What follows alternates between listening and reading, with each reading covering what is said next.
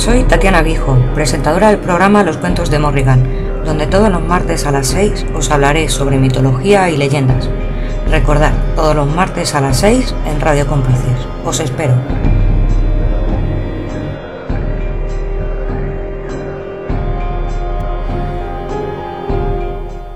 Buenos días, buenas tardes, buenas noches. Soy Fernando Rodríguez. Estamos en Grupo Radio Cómplices. Son las 6 y 5. Perdonen el retraso, pero por cuestiones, sí, mías han sido este retraso.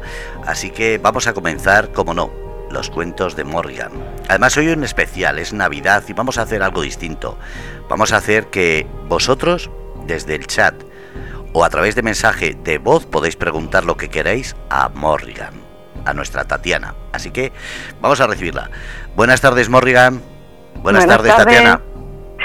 Buenas tardes, Fernando. Buenas tardes a todos los que nos escuchan. Bueno, lo primero, ¿cómo va la semana? ¿Qué tal ha ido? Bueno, la semana está siendo entretenida. Sí, como todas, entretenida. Vamos a dejarlo en entretenida. sí. Bueno, eh, vamos a dejarlo en entretenida y en cuestión de leyendas, en cuestión de mitología, ¿has descubierto algo nuevo? ¿Estás eh, mirando alguna cosa? Y digo, más que nada por los libros o por la... Eh, ¿Cómo llevas eso?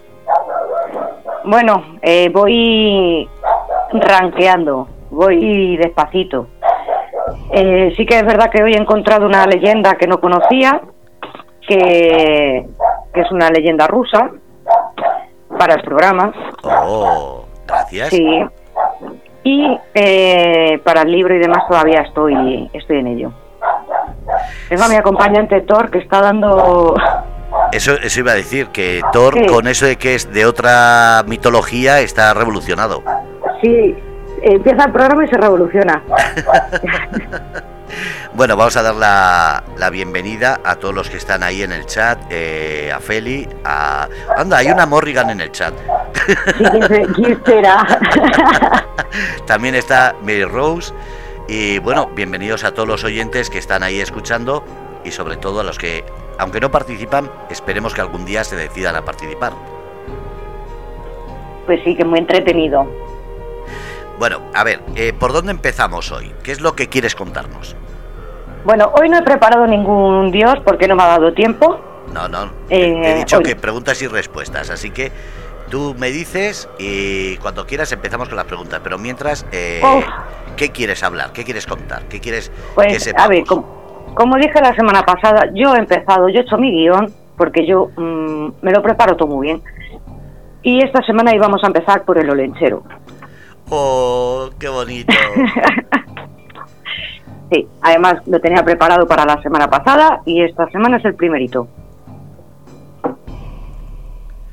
A ver, cuenta. A Estoy en silencio. eh, lo he traído en forma de cuento. Eh, lo encontré en forma de cuento y me gustó muchísimo y dije, pues lo voy a llevar tal cual. Así que comienzo. En los bosques de Euskal Herria, hace muchísimos años, vivía una hada muy bella. Un día, mientras estaba peinando sus rubios cabellos en una fuente, los Prakagorri, que eran los pequeños duendes con pantalones rojos que siempre la ayudaban en su trabajo, le avisaron de que algo se movía junto a los helechos. El hada se acercó y era un bebé humano, sin entender cómo sus padres podían haberlo abandonado.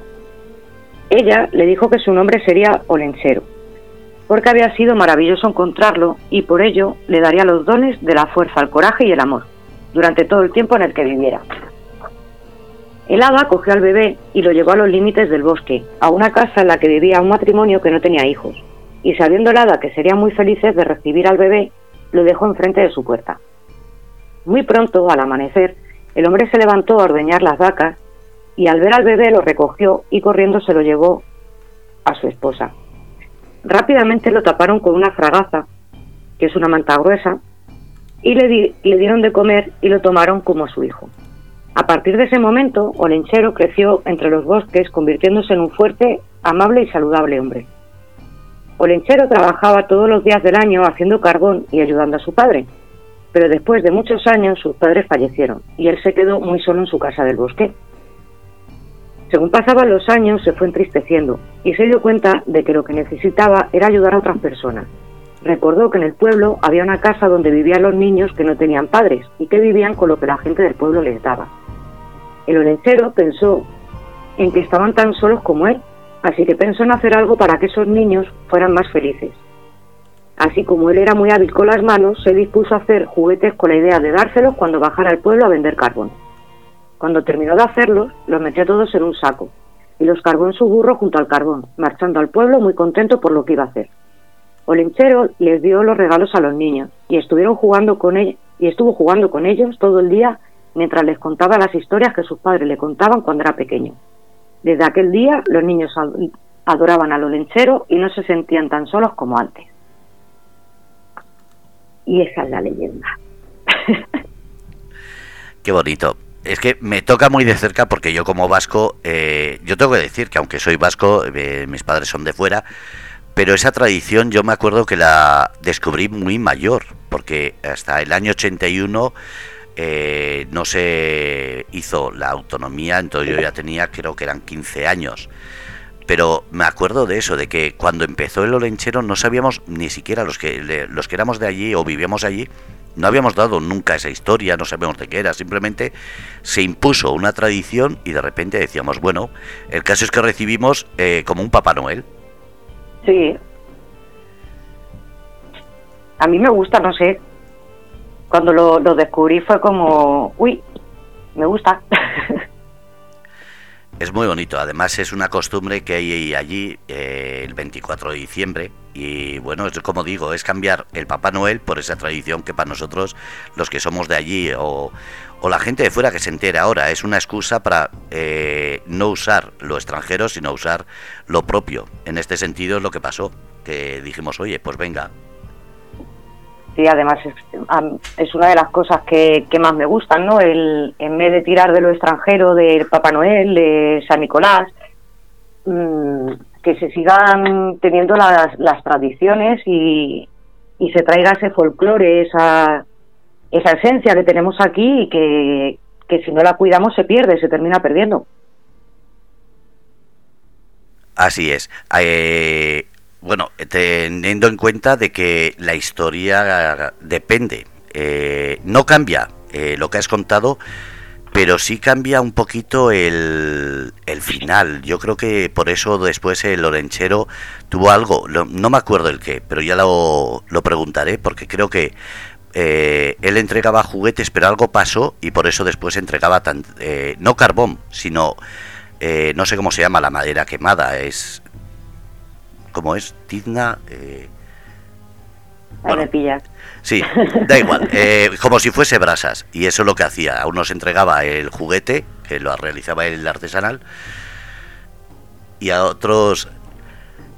Eh, me pierdo. Estás, estás hoy excepto como yo.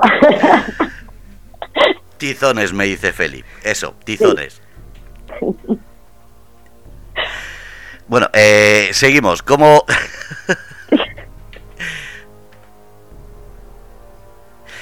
¿Qué más leyendas o qué más eh, has dicho que habías eh, encontrado algo más, aparte de Olenchero? Sí, luego dije que iba a hablar de la befana, que también lo tenía preparado de la semana pasada. Y la befana, pues es la como Papá Noel, pero para Italia. Luna está por ahí riéndose. Sí, Luna está aquí. Hola, Luna. Se está yendo. sí, la hemos pillado porque se ha escuchado la risa. Buenas tardes. Buenas tardes, Luna. he hecho, he hecho eso, he hecho pellas esta tarde o como se llame.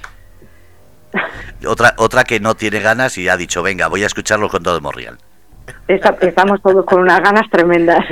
Llega Navidad y a todos nos vuelve esa niñez, queremos tener fiesta, queremos tener de todo. Pues sí, se ve que sí, vamos. Venga, pues seguimos, eh, ya se ha ido, manda un beso para todos, la gatita Luna. Besote Luna. Bueno, pues seguimos. Ya nos ha distraído, ya nos ha dejado.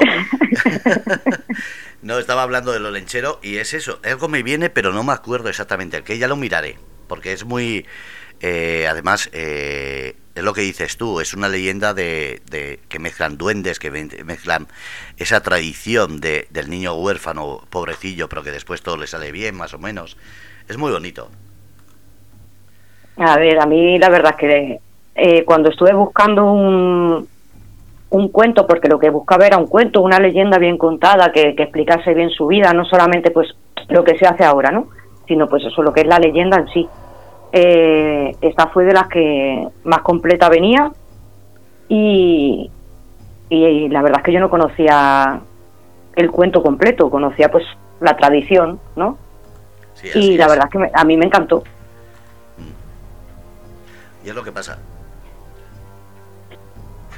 Eh, la semana que viene ya tenemos vacaciones, pero hay una cuestión, eh, lo de la, el color rojo, ¿es, es celta o es eh, de otro sitio? Porque eso sí que no sé de dónde viene. Mm, lo del color rojo yo tampoco sé de dónde viene, lo que pasa es que hoy, preparando el programa como buenamente he podido esta mañana, me he encontrado la historia del árbol de Navidad en el cristianismo, porque se ponen los colores que se ponen, las bolas, bueno, ahora ponemos las bolas de cualquier color, ¿no? Pero los primeros árboles de Navidad eran en azul, plateado, dorado y rojo. Y el rojo eran las peticiones que se elevaban a, a Dios.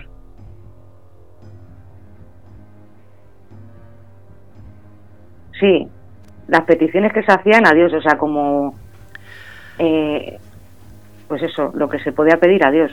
Mira que yo siempre he pensado el rojo como pasión, no, no petición a Dios.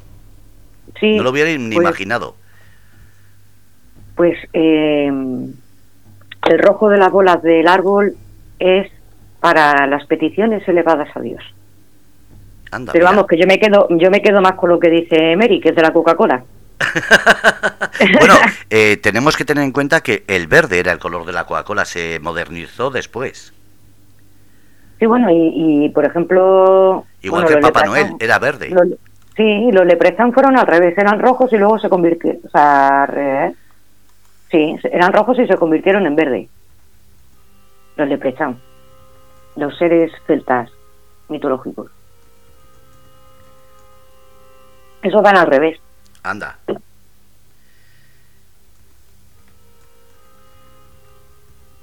Estaba leyendo a Mary. Mary es que es como una Wikipedia.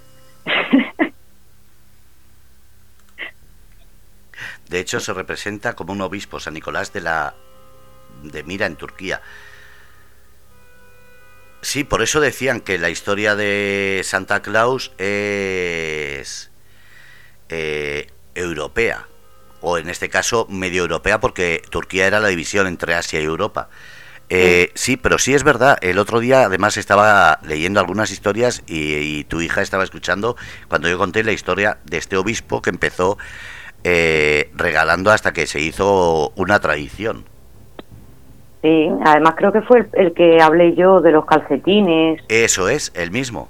El de los calcetines de, la, de las tres niñas que eran pobres y demás. Eso es que no podían casarse eh, porque no tenían dote. Sí, me acuerdo perfectamente. Además, me llamó mucho la atención. Digo, qué pena que nunca he sido tan curioso de preguntar por qué los calcetines. Y de repente lo contaste y dices, anda, qué bonito. Sí. Cosa, pues, cosas que se encuentra una para preparar el programa. si es que no hay nada como una persona que sepa de mitología para que te lo cuente. Ay, muchas gracias. Vamos, vamos a seguir. A ver, eh, ya que hemos dicho de hacer preguntas y respuestas, eh, pueden hacer cualquier pregunta desde el chat, Feli, Mary Rose y cualquier persona que esté oyendo. Eh, pero antes voy a decir los países que nos están escuchando, que se me ha olvidado hoy. Ahí vamos, vamos a ello, que a mí me hace mucha ilusión. A ver, empezamos como siempre por la parte izquierda. Hawái, Alaska, Estados Unidos. A ver, y lo explico para la gente que no haya escuchado los primeros programas. Eh, ¿Por qué salen siempre Hawái, Alaska y Estados Unidos? Porque son estados. Estados Unidos es los, creo que son 39 o 40 estados, y Alaska es un estado de, Estados Unidos, de USA, de la mm. United States of America. Y Hawái es otro estado. Por eso cuando señala en azul la cantidad de gente, yo no sé si están escuchando todos en Hawái, en Alaska o repartidos por Estados Unidos. Lo que sí sé es que sale muy azul eh, y últimamente cada vez se está uniendo más gente en Estados Unidos porque eh, hay una comunidad eh, hispanoparlante muy, muy importante. Entonces, yo me alegro y un saludo para todos. Seguimos con los países, voy a agrandar porque siempre hay países pequeñajos que se me escapan. Bueno, en este caso no es pequeñajo, es Perú, España, Irlanda, como no, Inglaterra y Alemania. Son los países que nos están escuchando ahora mismo. A medida que se agrupe o se une algún país, lo iré diciendo. Pues nada, un saludo para ellos, como siempre, y que muchísimas gracias por estarnos escuchando. Bueno, pues seguimos. Eh, estaba diciendo que pueden preguntar desde el chat. Ah, mira, Vicky acaba de entrar. Hola, Vicky. Y vamos a, mira, vamos a hacer una pregunta. Y ya que está Vicky y estamos eh, cerca de la Navidad, Vicky, ¿qué es lo que más te gusta? Y no voy a decir de la Navidad, sino precisamente tener en casa a una persona que sabe tanto de mitología, de leyendas. ¿Qué es lo que más te ha gustado de todo lo que cuenta o todo lo que has escuchado a, no voy a decir a tu madre, voy a decir aquí a Morrigan, a Tatiana? A ver lo que tarda.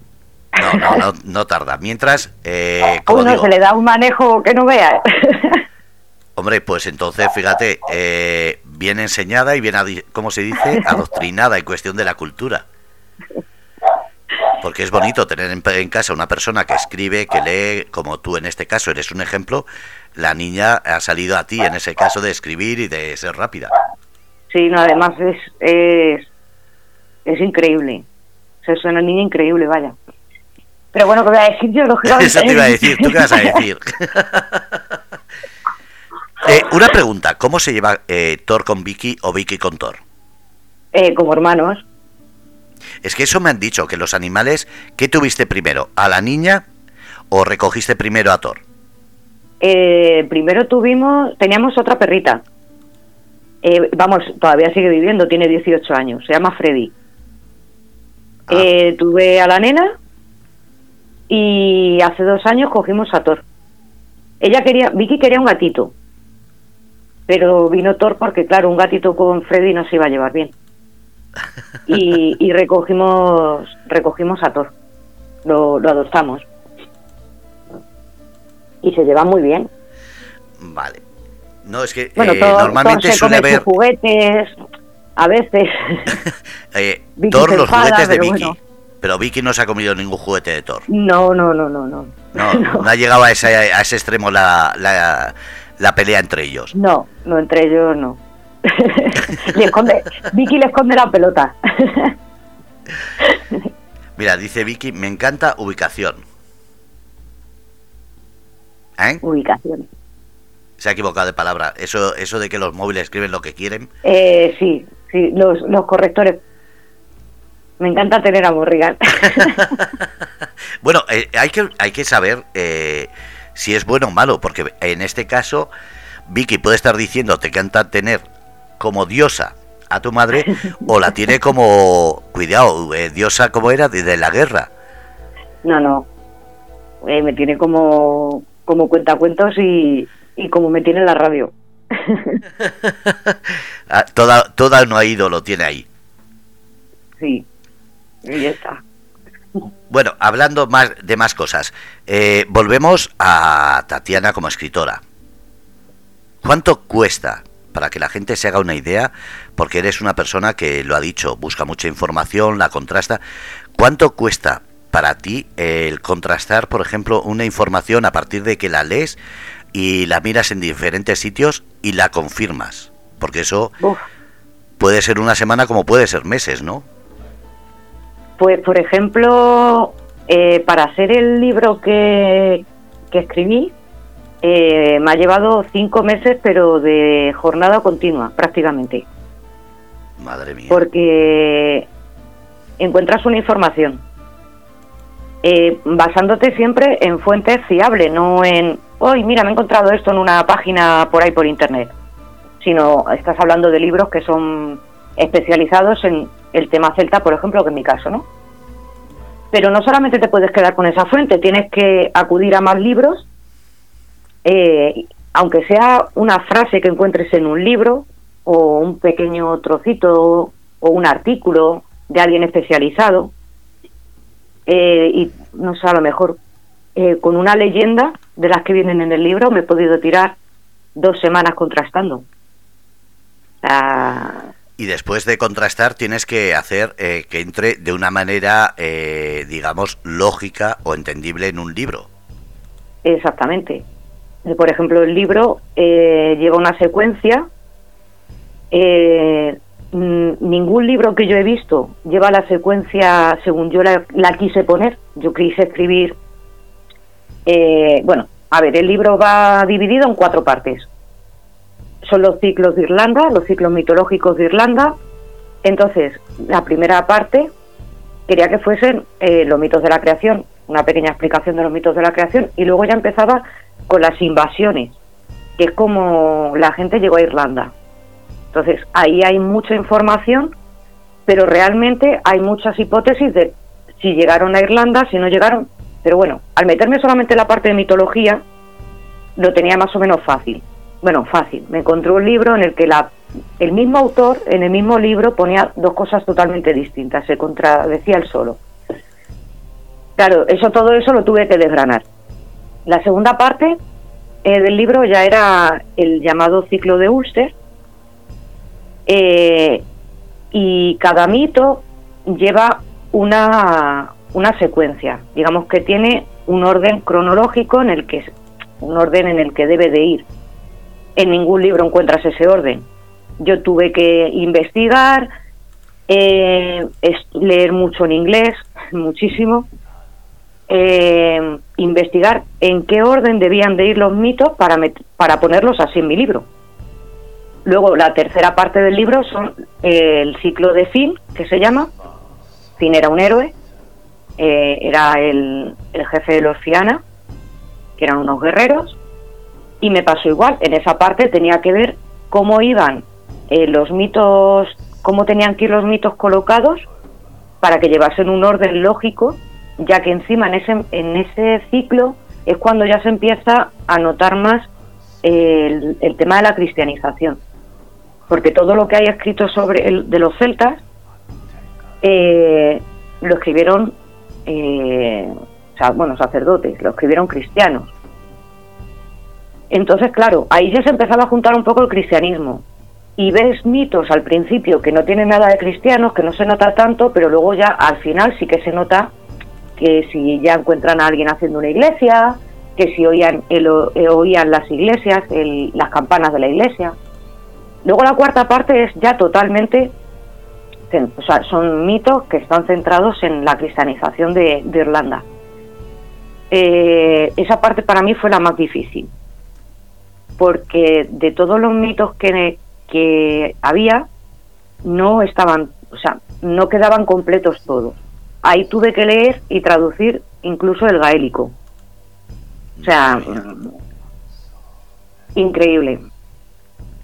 Pero bueno, fue un trabajo muy satisfactorio, me costó muchísimo, pero eh, conté con una persona eh, que cuando empecé el libro pedí que por favor a ver si me podía dar alguna fuente fiable, porque es un profesor de irlandés y que estudia gaélico también, eh, porque lo que quería hacer era traer todo lo que es el, el idioma gaélico y demás, lo quiere tiene un grupito, ¿no? En el que pues se dedicaban a eso, ¿no? A, a intentar sacar a la luz el gaélico antiguo y demás. Entonces conté con él para, para que me dijese alguna fuente, la que me pudiese fiar y demás. Me mandó, me pidió, como me dijo, dice, mira a ver estos cuatro o cinco libros. Y la verdad es que el otro día mandó un mensaje diciendo eh, que estaba muy orgulloso de lo que había hecho, que incluso él había aprendido cosas que no sabía siendo profesor de profesor irlandés y, y estudiando gaélico como está, ¿no? Y que estaba muy orgulloso de, del trabajo que había realizado y que, estaba muy contento, que había aprendido muchísimo y demás. Así que claro, yo estoy pues súper contenta, más todavía. Ahora vamos a la parte monetaria. Como escritora, como persona que tiene ya un libro en venta, eh, es difícil eh, que hacer que un libro salga rentable. Ya no digo vivir de escribir, sino cuando, cuando editas, porque la mayoría de los escritores lo editan eh, particularmente, cosa que mucha gente no lo entiende o no sabe que ponéis vuestro dinero por adelantado para la maquetación, la traducción o la corrección, etcétera. ¿Es así? En mi caso, por ejemplo, eh, aunque haya mucha gente que no le gusta, eh, en mi caso, por ejemplo, yo publiqué con Amazon. Amazon creó una página en la que tú puedes autopublicar tu libro y no tienes que poner ni un duro. O sea, ahí no tienes que pagar nada. Pero, tienes que hacer tú todo el trabajo. Y, el beneficio tampoco será el mismo. Pues tiene más beneficios porque tú puedes poner el precio que quieres, eh, que puede llegar a tener más beneficio que una editorial. Ah, mira, eso no sabía. Entonces eh, Amazon ha beneficiado a, a, los escritores. Sí, a ver, eh, hay que tener en cuenta muchas cosas, ¿no? Por ejemplo, Amazon, tú eres editor, maquetador eh, tienes que hacer marketing, mm, tú lo haces todo, absolutamente todo, tú eres como una editorial. Entonces, la corrección la tienes que hacer tú o tienes que hablar con, bueno, hablar, tienes que contratar a un corrector o una correctora que te corrija el texto. Eh, luego tienes que escribirlo y maquetarlo, tienes que poner, a ver, tienes que preparar todo lo que es el libro, que quede bonito, con sus pies de página, sus numeritos y todas sus cosas. Tienes que hacer la portada. Eh, la portada, pues puedes contratar a alguien que te haga una portada o tienes ahí unas portadas base, unas cosas que bueno, no están mal, pero bueno, no deja de ser pues eso, lo básico. Eh, y luego, cuando ya lo, lo, publicas, porque tú lo puedes publicar, pues para, yo por ejemplo quise publicarlo el 31 de octubre. Yo cuando cuando hice el libro, el libro quería que saliese el día de Samaín, porque es el año nuevo de los celtas y yo quería que saliese en esa fecha. Entonces tienes que tener el libro preparado para esa fecha. Y el marketing lo tienes que hacer tú. O sea, las ventas no mm, puedes pagar a Amazon para que te lo publicite y demás, pero realmente eres tú la que tienes que estar ahí mm, moviéndolo, eh, amistades, contactos, pues yo no me puedo quejar porque vendí unos ciento y pico libros entre libros electrónicos y demás. No me puedo quejar porque no, no se me ha dado mal, pero yo sé de gente que ha vendido muy poquitos libros. Aún autopublicándose. Madre mía. Y el precio, pues a ver, el precio lo... Amazon te pone un mínimo, te dice, este es el mínimo que por lo que lo puedes vender de ahí en adelante tú puedes venderlo al precio hasta que, te estipulan ellos. Yo, por ejemplo, mis libros eran de X dinero hasta 300 euros. Lógicamente 300 euros no me va a comprar nadie el libro. Pero a mí me vino muy bien porque yo lo presenté, bueno, a mí me lo pidió una editorial. Eh, una editorial que eh, fueron unos sinvergüenzas, eh, hablando mal y pronto. Eh, cuando rompí el contacto con la editorial porque no llegamos a un acuerdo, o sea, ellos me pidieron el libro, pero no, no se movían, yo me dieron una fecha de publicación que fue entre eh, noviembre y diciembre, luego me dijeron que se iba a retrasar, no cumplieron nada de lo que se había hablado, eh, lo presenté en otra editorial, en una editorial grande, porque se pusieron en contacto conmigo, no cuadraba ese libro, no cuadraba con lo que ellos necesitaban, no pasa nada, se autopublicó y sin ningún problema. Es muy difícil eh, este mundillo. Y ahora, vamos a decir, ¿dónde pueden encontrarlo para gente que quiera regalarlo estas navidades? Pues se puede comprar en Amazon. Ahora pongo el enlace. Y, y bueno, y en algún caso, porque eh, me ha escrito mucha gente que, por ejemplo, no tienen cuenta de Amazon y demás, se pueden poner en contacto conmigo y, y hablamos la forma de, de cómo lo podríamos hacer. Normalmente los mando yo cuando hay problema de que no la gente no tiene cuenta de Amazon o tienen algún problema con Amazon, yo no tengo problema en, en, enviárselo. A ver si lo he entendido bien. Si no tienes cuenta de Amazon, ¿no puedes comprar tu libro? No. Hostia. Eso tampoco. Claro, la gente tiene, la gente, ahí dejo el enlace. La gente tiene que tener cuenta en Amazon para poder comprarlo. Ah, yo si no, pensé no- que. Ah,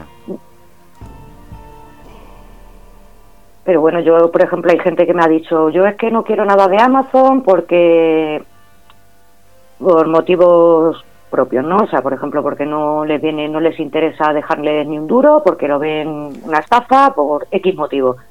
Eh, yo no he tenido problema, yo tengo siempre en casa, intento tener unos cuantos y, y yo los envío. Estoy viendo en la página que hay tapa dura, tapa blanda, Sí. pero ¿qué es versión Kin- Kindle?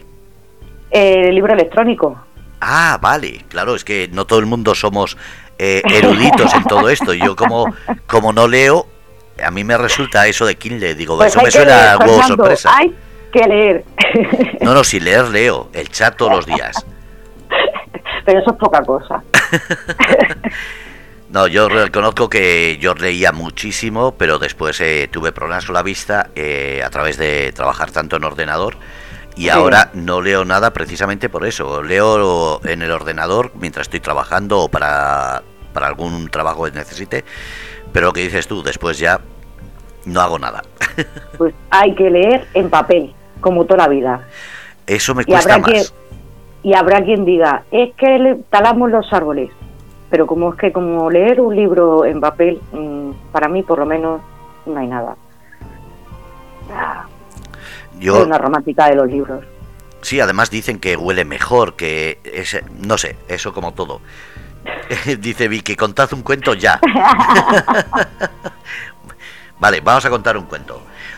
Había una vez una niña que estaba pidiendo en un chat que se contasen las cosas y cuanto más pedía, menos caso se le hacía.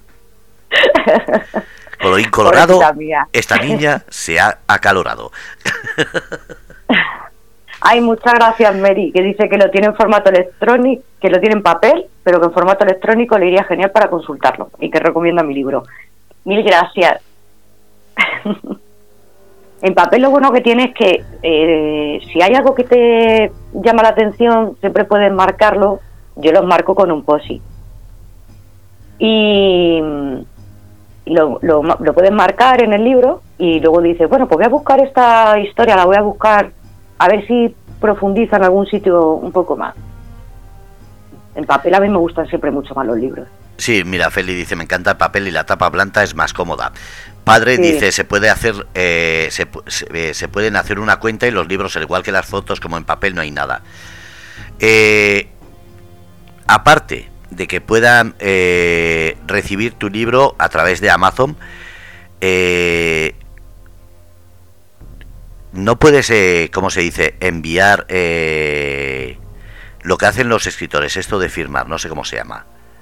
De- eh, sí, dedicarlo, sí. Sí, eh, yo es que había oído que cuando se compra algo por internet que no está el escritor, no puede firmar el libro, normalmente tenéis una especie de octavilla, algún tipo de eh, separador de hojas, que es lo que eh, firmáis para que la gente eh, tenga un pequeño detalle del escritor.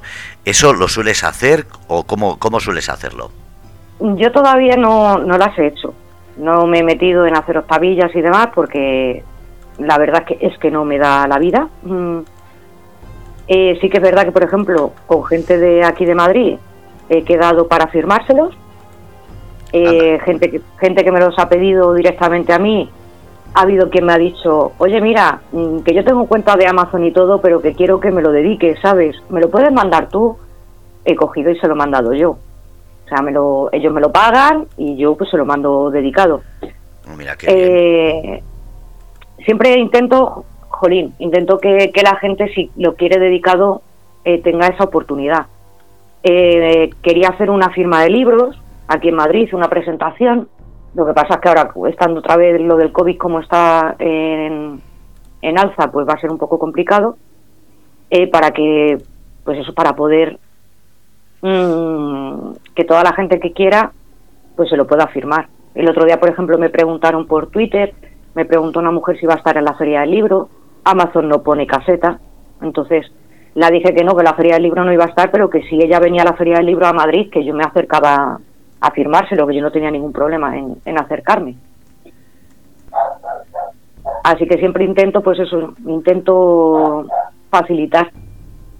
Mira, eh, dice Vicky, qué caca de cuento, Fernando. Claro, es que la cuenta cuentos oficial es Tatiana, es Morrigan. Yo he sido un plagiador. No me plagies, Fernando, que ya bastante me plagian por ahí. No, no, tú tranquila, yo te dejo todo el mérito. Yo solamente he plagiado el cuentacuentos horrible. Yo soy como el Grinch de los cuentacuentos.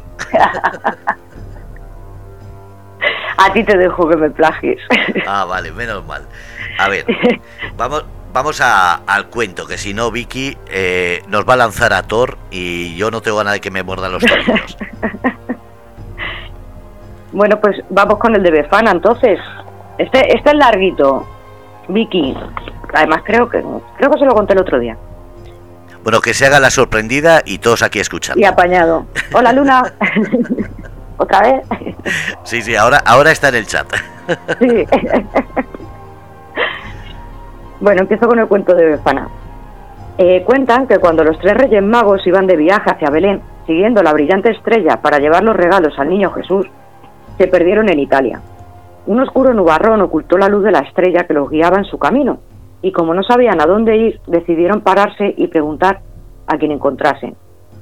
Melchor le preguntó a una joven pastora cómo podrían llegar a Belén, pero ésta le dijo que no conocía ningún pueblo llamado así y que creía que la estrella se había apagado porque ya no se veía. Dándole las gracias a la pastora, siguieron su camino, hasta que se encontraron con un grupo de viajeros y Gaspar les preguntó si habían visto la estrella que iluminaba todo el cielo. Los viajeros contestaron que no vieron la estrella, pero que Belén estaba en, en dirección contraria.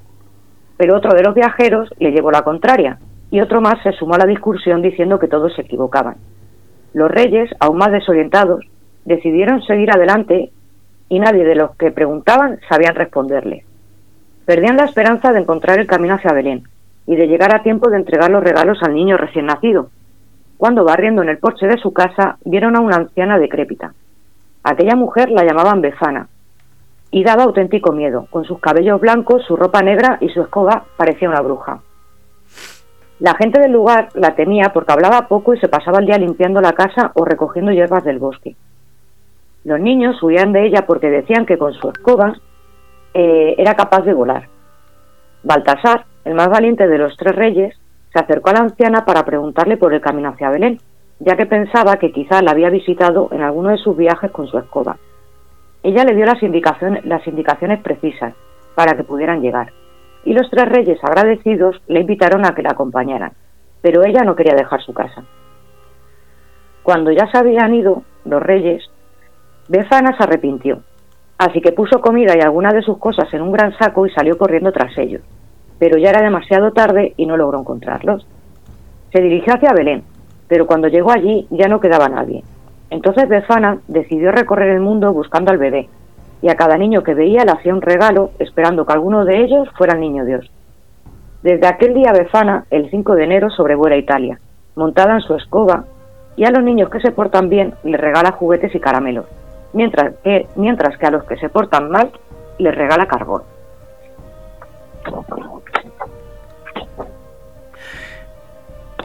Y esa es Befana. Eso suena a lo que nos contaban de pequeños. Pórtate bien que si no te van a traer carbón. Sin saber por qué nos lo decían, porque yo no sabía que era Bezana ni sabía qué era. Bueno, aquí los reyes también dejaban carbón. A mí de pequeña me dejaban carbón, no era dulce, pero dejaban carbón. A mí me dejaron carbón de verdad una vez. Sí, sí, además de ese negro que mancha las manos, y yo me acuerdo, me estoy acordando ahora. Y yo eh, que a mí también. Sí, sí, sí, eso del dulce, eh, yo era bastante grande cuando lo trajeron. Yo juraría que a mí alguna vez en casa de mis abuelos también me trajeron carbón del que tiznaba de verdad. Sí, sí, sí, además eso, eh, era una costumbre, eso de como un castigo, como una, Después te daban los regalos, pero de primeras, ¿qué susto te llevabas? Sí, sí, además es que yo recuerdo un año que solamente había una bolsita de carbón y era como, ¿y los regalos dónde están?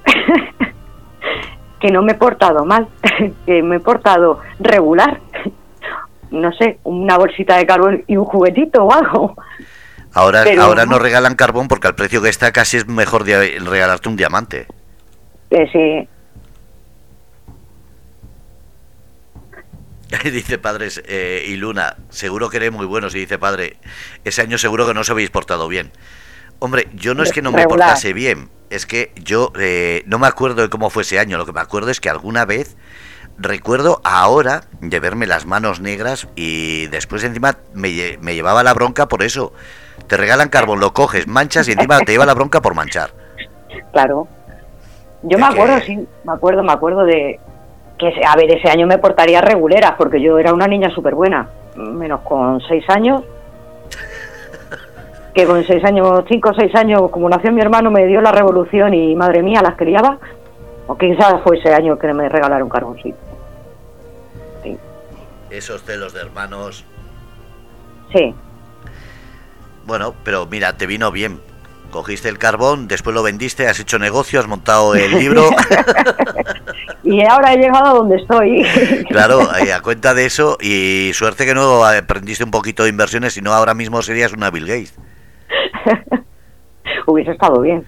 Hubiese guardado el carbón. Ahora Sí, a lo sí. mejor, como los bitcoins. Ahora mismo, bueno, están alza. Eh, ¿Crees que, ahora que hablamos de eso, crees que eh, esta tradición de Navidad, de, de celebración, tanto que hablan que se están perdiendo los valores, ¿crees que se puede perder o es algo que eso es imposible?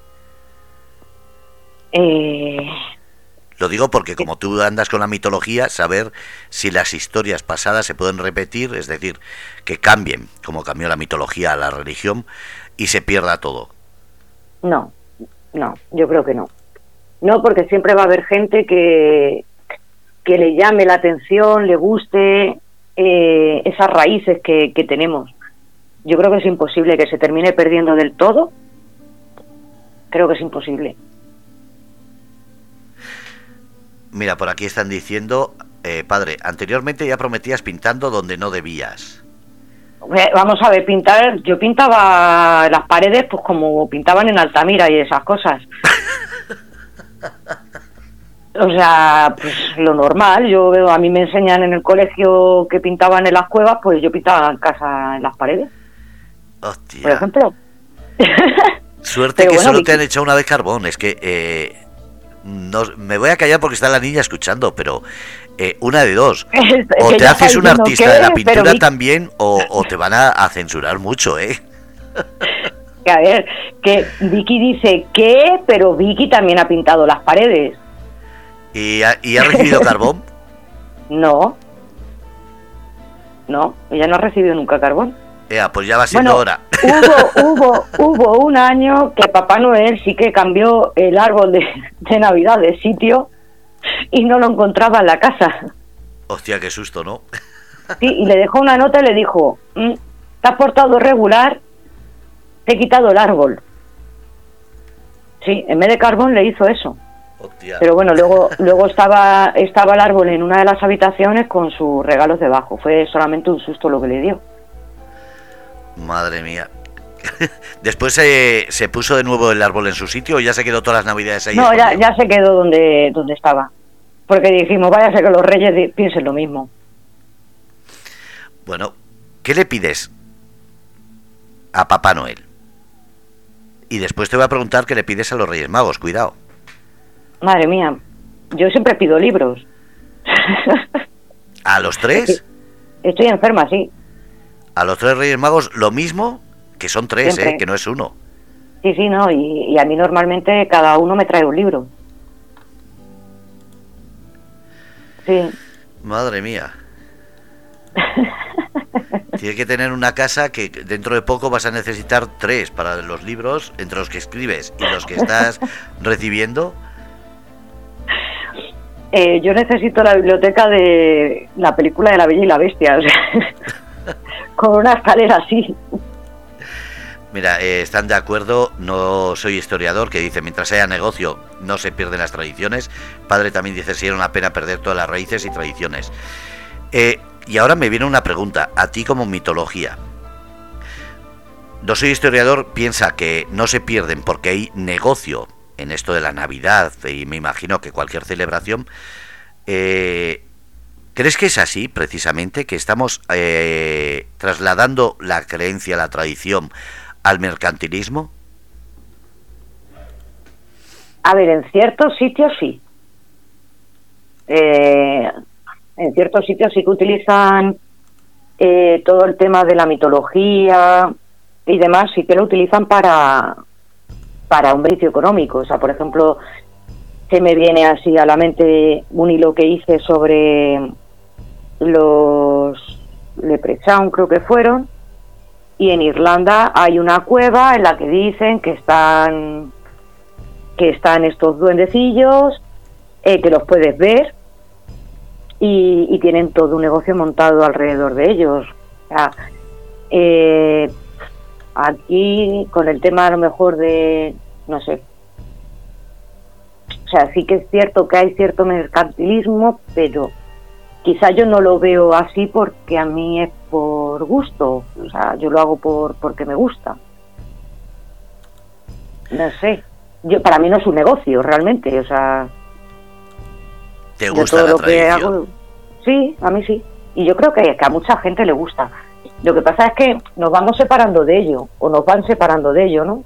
Lo que he dicho muchas veces, la, las rutinas en las que, a las que estamos sometidos, eh, no te dejan ver esa parte eh, antigua o no te dejan aprender a lo mejor de tus mayores todo lo que tendrías que aprender. No sé. Una cosa un poco contradictoria. Bueno, mientras, eh, mientras como se suele decir, si crees en las tradiciones, encima las estás transmitiendo, o en este caso la familia estás viendo que transmite las tradiciones, es algo que el día de mañana eh, no solo Vicky, sino cualquier persona que conozca las tradiciones, unos por envidia, otros por, no sé, yo creo que a todo el mundo le gusta. Sí, es una cosa que realmente a todo el mundo le gusta de, eh, de saber esos eh, esas cosas que no sabemos, ¿no? Esas raíces, lo que decía antes, ¿no? Las raíces que tenemos. Eh, no sé, por ejemplo, eh, me estoy acordando ahora, ¿no? Eh, ayer hice, hice un hilo en Twitter en el que hablaba de los monumentos megalíticos en los que se celebra el solsticio de invierno. Bueno, eh, no puedo abrir Twitter directamente, porque la gente se ha volcado tantísimo en saber eh, por qué entraba la luz por ese sitio. Estamos hablando de que gente mm, del neolítico, o sea, gente que supuestamente no tenían ni idea. ¿Cómo hacían esos monumentos para que entrase el sol en un momento determinado por cierto lugar, recorriese un pasillo? Todas esas cosas nos las ponen delante y nos llaman la atención. Pero si no nos las ponen delante, nosotros no caemos. Decimos, ah, mira, pues hay ahí un bulto en, en la tierra. Bueno, eso está pasando aquí en España, en Andalucía sobre todo, y la zona de Castilla-La Mancha creo que es, donde los dólmenes y los menires españoles se están dejando abandonados cuando se sabe que es una tradición, lo que dices tú, eh, ancestral. Mucha gente lo toma como que son cuatro piedras. Lo que pasa es que ni se ha hablado de ello ni se le da la importancia que debería tener. Uf, y luego si ya hablamos del tema de patrimonio ya es para morirse, porque se supone que eso debería pertenecer al patrimonio y se debería de cuidar para que no desaparezca. Mm, pero es que no se cuida de ello. O sea, eh, se han encontrado dólmenes, eh, hay algunos que están derrumbándose, algunos los han estudiado porque han dicho, uy, mira, tiene aquí grabado un caballito, por ejemplo, pero hay, por ejemplo, montones y montones de menires de dólmenes que se han desarmado y los han utilizado la gente del pueblo pues, para ponerlo del INDE en sus tierras. Eh, yo me acuerdo, yo me acuerdo que hice un recorrido por la zona de Andalucía de menires y de dólmenes y me acuerdo que eh, incluso en un pueblo de Huelva, donde hay uno de los dólmenes más importantes de España por tamaño y por observación y por historia, y resulta que los del pueblo no sabían ni lo que era. Me decían que, no, que no habían oído hablar de ello, y es una, bueno, sin, sin exagerar, es como el área de una portería, es decir, pues fácilmente más de 25 metros cuadrados con una altura de unos 3-4 metros, un montículo tremendo y la gente no tenía ni idea. Incluso estaba cerrado, no tenía ni siquiera programación turística. A lo mejor el Dolmen de Soto. No me acuerdo, no me acuerdo tanto, pero sé que fue tremendo. Me quedé, me quedé diciendo qué pena que venga yo desde Cádiz a visitar esto, porque lo he visto en internet, y que aquí ni siquiera estén diciendo que, que lo conocen.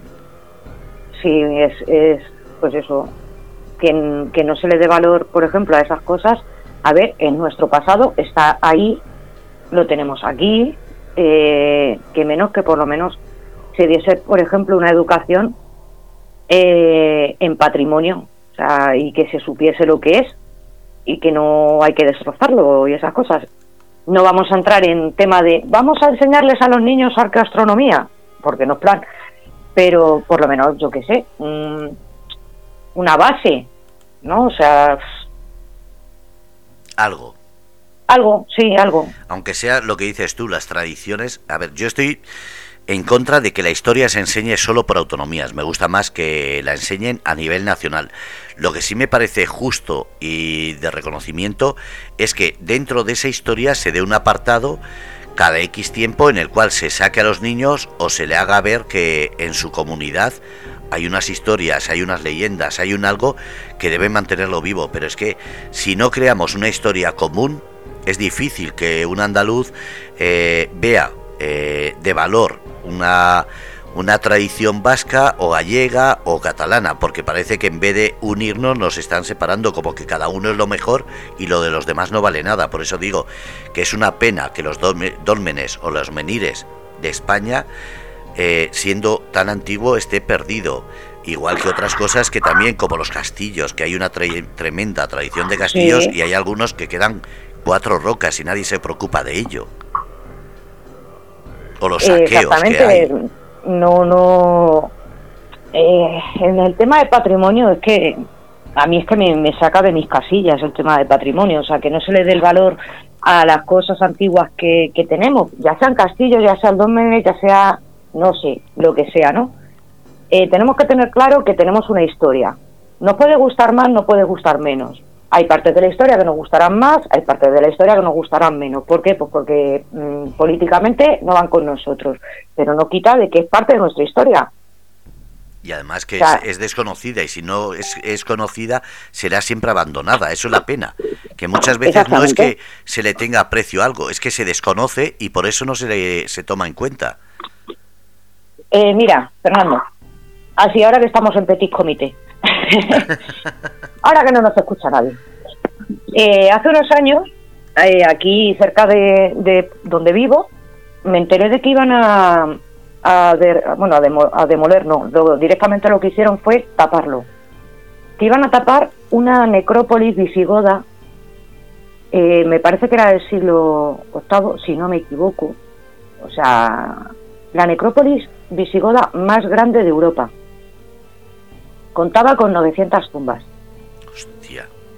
Em, me enteré de que la iban a iban a taparlo porque eh, es una zona cercana al centro, muy bien comunicada por carretera, eh, con muchas carreteras nuevas, o sea, lo que es llamado un ensanche aquí. Y bueno, pues claro, es que había que construir hay que construir edificios nuevos, entonces pues vamos a cargarnos lo que hay, ¿vale? Eh, dijeron que, es que allí ya se había sacado todo lo que había de valor. Eh, cuando yo me enteré, dije, bueno, pues como estoy aquí cerca, voy a acercarme a ver si puedo ver algo. Eh, fui, lo voy a decir, como estamos en Petit Comité, lo voy a decir, estaba la valla abierta y yo entré estaba la valla de la obra abierta y yo entré. Eh, por fuera me encontré con un hombre y le dije, digo, mm, ¿qué has venido a ver lo mismo que yo, no? y me dice, sí, porque fíjate lo que me he enterado, que no lo va, vamos, que lo van a, tapar y demás. Nos colamos los dos, no es que nos colemos, nos colásemos, es que las puertas estaban abiertas y entramos. Cuando nosotros vimos lo que había allí, eh, nos faltó llorar. El hombre también era una persona que, estaba muy puesto en el tema de arqueología, que le gustaba mucho la arqueología. eh, estamos hablando de, que para mí eran visigodos, pero a mí lo que me gusta son los íberos y los celtíberos. Pero es que vamos a ver, es que es parte de la historia de aquí, o sea, ¿por qué? Eh, ya habían tapado muchísimas de las tumbas. En otras tumbas eh, todavía estaban las lajas que se llaman, que son las piedras, la forma antropomorfa, o sea, con la forma de la persona. o sea, eh, impresionante, impresionante. Trozos de cerámica, trozos de tejas con inscripciones. Todo eso estaba en una montonera de tierra. Las lajas de, la, de las tumbas estaban apartadas y rotas. Y al día siguiente se pusieron a allanar la zona y taparon todo aquello, porque en teoría ya no era de interés, ya se había sacado todo lo que interesaba. O sea, impresionante. Impresionante. Escribimos, el hombre este y yo escribimos a todo el mundo a quien se nos ocurrió. Escribimos a Guardia Civil, a Guardia Civil, a Seprona, al ayuntamiento, al ayuntamiento de la zona, a, vamos, al concejal de la zona. Eh, lo pusimos en manos de todo el mundo y no pudimos hacer nada. Nada pero no pudisteis hacer nada porque no se hicieron caso o porque eh, esa gente no hacía caso porque les interesa más porque les eh, interesaba más exactamente les interesaba más les era, es mucho más rentable cuando hay billetes encima de la mesa es mucho más rentable construir eh, 20 urbanizaciones con piscina a 500.000 euros el pisito de dos habitaciones que hacer un pequeño centro de interpretación aunque te cargues parte de, la zona, pero por lo menos hace un pequeño parque de interpretación de, lo que hay allí. Bueno, también hay una venta sumergida de objetos eh, antiguos que es tremenda y eso poco se habla en España, pero hay una gran mafia a nivel mundial que todas esas cosas que no salen a la luz normalmente reciben unos precios extraordinarios y no se habla ni se denuncia. Es que eh, muchas veces nos enteramos porque ha salido en una noticia que han encontrado algo de gran valor, pero todo lo que está pasando por debajo es inmenso. Están pegando unos barridos tremendos aquí en España. Bueno, eh, no hace muchos años, ahora dos, tres años, en Sevilla encontraron, creo que fue una necrópolis bastante importante, eh, le pegaron una paliza al vigilante que había por la noche para saquearlo para saquear el yacimiento. El yacimiento ya lo, tenían en movimiento. Para saquear el yacimiento le pegaron una paliza adicionante para llevarse lo que había. Y es que es impresionante. Luego, aparte de eso, pues eso. Eh, uy, me he encontrado eh, moneditas o me he encontrado X. Nosotros, por ejemplo, cuando estuvimos allí, sí que es cierto que cogimos un pequeño trozo de cerámica porque sabíamos que al día siguiente ya iban a empezar las obras y cogimos un trocito, es más, lo cogió el hombre, me lo dio a mí, me dijo, dice, toma, dice, para que lo tengas de recuerdo. Y cogimos dos trocitos de cerámica muy chiquititos, muy chiquititos, y aún con esas te vas con la cosa de jolín, y sí, pero es que sabías que lo iban a tapar y lo iban a destrozar todo. Bueno, en otros sitios, eh, yo lo digo porque con conocimiento de causa, en otros sitios se contrata gente que lo que hace es llevarse todo lo que pueda y después le da un tanto por ciento o lo que hayan pactado y nadie sabe quién ha sido el que se lo lleva ni sabe el valor que va a tener, simplemente se llama a ciertas personas, porque eso lo he visto en Andalucía, de llegar ciertas personas, a hacer un barrido, incluso en un palacio, no voy a decir el nombre porque me, me puedo buscar la ruina porque eso eh, fue tremendo. No, mejor no decirlo, claro. No, no, es que fue eh, un palacio que se iba a dar a al ayuntamiento y lo que hicieron es derribar la puerta, pero como te lo estoy diciendo, una patada a la puerta, se llevaron espadas, alfombras, hubo quien trajo un camión, se llevó el suelo, que era un, una especie de empedrado, no sé cómo se llama, pero se llevó un empedrado, pero que te estoy hablando de, de cientos de años de historia. Otra gente se llevó hasta una armadura, que fíjate lo que estoy hablando, que no es cosas que dices me llevo en un bolsillo pues el, eh, se hizo tal eh, arraso que hasta las cortinas de algunas de las habitaciones se las llevaron eh, se llevaron eh, de, la, de, las puertas las asas porque eran antiguas. Eh, hubo quien incluso se intentó llevar alguna puerta. Lo que pasa es que tú imaginas esas puertas antiguas como pesan y no fueron capaces, si no hubiesen desvalijado de arriba abajo. Claro, y no se llevan el edificio entero pues porque no les entra en ningún sitio, sino también. Es impresionante. O sea, a mí, a mí me resulta impresionante el destrozo el que se hace con, con la historia. Además, el hombre que con el que yo entré en este sitio eh, me dijo, eh, Tatiana, mm, en este país todo lo que sea, eh, todo lo que no sea romano no interesa. A mí aquello se me quedó grabado a fuego y es verdad que lo he comprobado muchas veces que, por ejemplo, dicen, hemos encontrado un yacimiento íbero, eh, no sé qué, no sé cuánto. Em, mm, tapado, tapado, abandonado, eh, no interesa. Ahora, si es romano o, o posterior, lo estudian, vamos, hasta, hasta un grano de arena, por si acaso vaya a ser que, es que haya estado Gladiator allí. Bueno, depende. Por ejemplo, en Córdoba, eh, en una de las zonas más céntricas de Córdoba, se encontró unos baños romanos y como era una zona que iban a hacer un aparcamiento, ¿qué hicieron? Llegaron a un arreglo entre la empresa constructora, porque si no tenían que eh, darle una indemnización por paralización de obras, llegaron a un arreglo eh, se dejó un trocito de nada en una esquina para que se vea esa, esa, esa pequeña zona de baños y lo demás se tapó con la excusa de que hay demasiadas eh, cosas de Roma en Córdoba. Así lo dijeron, ¿eh? Madre mía. Demasiadas cosas de, de, los romanos y cogieron y lo destruyeron. No es que, lo que dices tú, no es que lo taparan, es que lo arrasaron de tal manera que los eh, grupos de, de, historia, ecologistas y todo el mundo que estuvo allí, pero no sirvió de nada.